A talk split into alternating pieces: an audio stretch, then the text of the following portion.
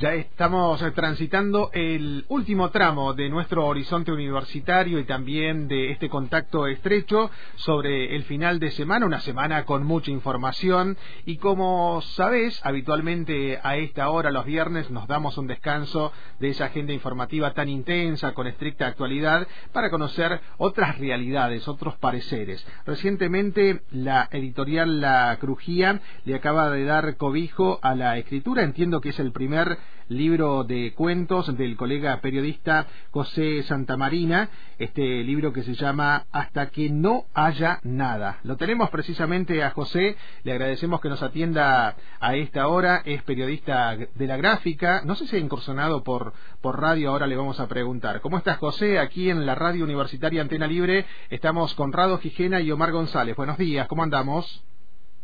Buen día, Omar. Muchas gracias por llamar. Bueno, tenés profuso trabajo en medios escritos de relevancia, ¿no? En medios eh, periodísticos escritos. ¿Has trabajado en radio, en televisión también o no? No, no, no. En radio y televisión no. De, hecho, en realidad siempre colaboré en medios eh, así de modo freelance. Nunca estuve en uno de manera fija. Siempre fue quizás esa mi manera de, de seguir disfrutando de la escritura y no se volviera, digamos, una cosa... Eh, ni, más sistemática ni más pesada. Claro. ¿Y cómo, eh, cómo fue esa idea de pasar de la escritura periodística, que tiene todo su estilo, al cuento y más aún con esta posibilidad de que el personaje tenga historias tan parecidas a tu vida o directamente ligadas a tu vida, José? Bueno, siempre mi, mi aproximación a la escritura también fue a través de relatos con cierto tono autobiográfico, incluso eh, crónicas o u otras cosas. Por ejemplo, yo empecé a escribir en un sitio que se llamaba Bastión Digital hace varios años y escribía crónicas de, mi, de mis experiencias yendo a la cancha de River con mi padre.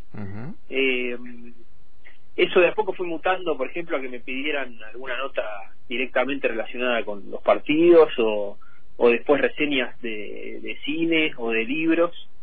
Eh, pero siempre estuvo para mí como el, el un componente grande de la escritura eh, la cuestión de mi experiencia personal y de mi de mi parecer eh, subjetivo. Entonces eh, a pesar de que esto es una cosa más larga y son relatos eh, que ya mezclan un poco con lo ficcional pero nunca dejan de tener eh, digamos no fueron un pasaje de algo muy extraño para mí sino como una continuidad de algo que siento que hice siempre. Ya venía, tal cual. Bueno, ese padre que vos mencionás recién está presente en parte de este texto, más aún cuando le, le avisás o por lo menos le comunicás tu intención de estudiar comunicación social, porque sos eh, especializado en la comunicación social. ¿Qué, ¿Qué decir al respecto? ¿Cómo es que se tomó en aquel momento? Porque hoy por hoy se entiende lo que es la comunicación más menos, ¿no? Pero en su momento no había esta idea de lo que significaba. Se decía es ser periodista pero un poco más. ¿Qué te dijeron a vos? Sí,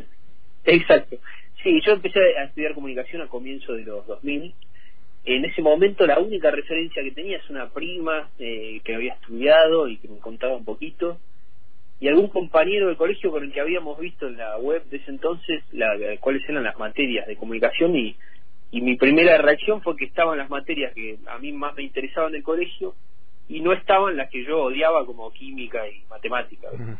eh, entonces eh, también fue un momento en el cual eh, yo le estaba presentando a mi padre algo que yo desconocía bastante también. Entonces hoy, unos años después, entiendo que en una escena como de mucha de bastante incertidumbre para tanto para ellos como para mí eh, digamos ninguno estaba seguro de lo que estaba estábamos por hacer eh, también en ese momento estaba como la un poco la fantasía de que uno está decidiendo a los 18 años lo que va a hacer toda la vida cuando no es claro.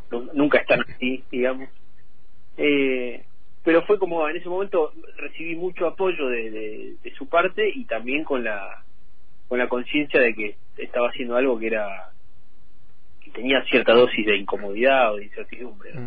Bueno, venís de una familia más bien acomodada, digamos, de nuestro país, a juzgar por los textos, ¿no? Esa posibilidad de vacaciones, esa posibilidad de que tu propio padre te contacte con, con escritores de talla y fama mundial. Sí, bueno, eso también me parece que es parte de lo que está eh, tematizado en el en el libro y que con el tiempo también fui dándome cuenta que, que mucha de esa experiencia era era relatable, digamos, y era interesante para contar.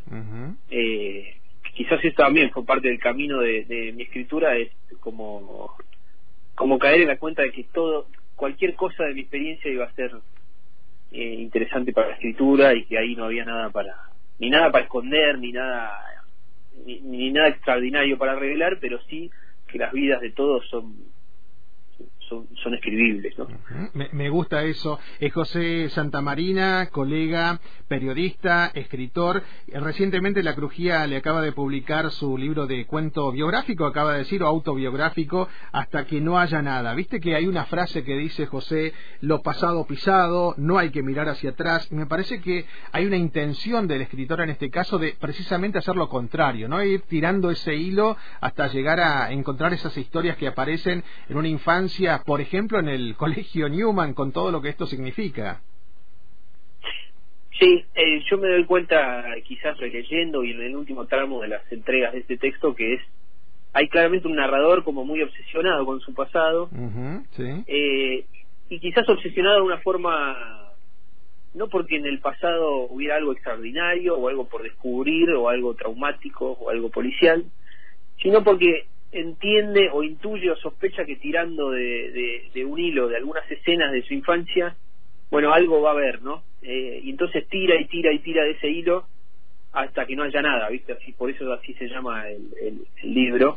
Eh, y, creo que en, mi experiencia muchas veces de escritura, eh, a veces tirar de esas escenas después también tiene la, como el resultado de que una vez que las escribí, bueno, ya está, ya no hay mucho más para decir sobre eso y, y, me dejan de obsesionar una vez que me las saco. Es como escribir en ese sentido es algo como sacarse de encima algo, ¿no? Liberador, tal eh, cual. Y que vuelen, que vuelen esas historias como nos entrega José eh, Santamarina. Eh, eh, vos sabés que cuando trabajábamos previamente en producción tu, tu entrevista, contaba a mis compañeros y compañeras de trabajo, que son muy jóvenes, por cierto, yo soy más bien de tu camada, que mm, uno de los cuentos trae este sistema que utilizábamos muy de pequeños, el ICQ, y cómo desde ahí también el autor o vos, no sé, me explicarás, se eh, arreglaba para contar cosas bonitas a esa eh, persona que le gustaba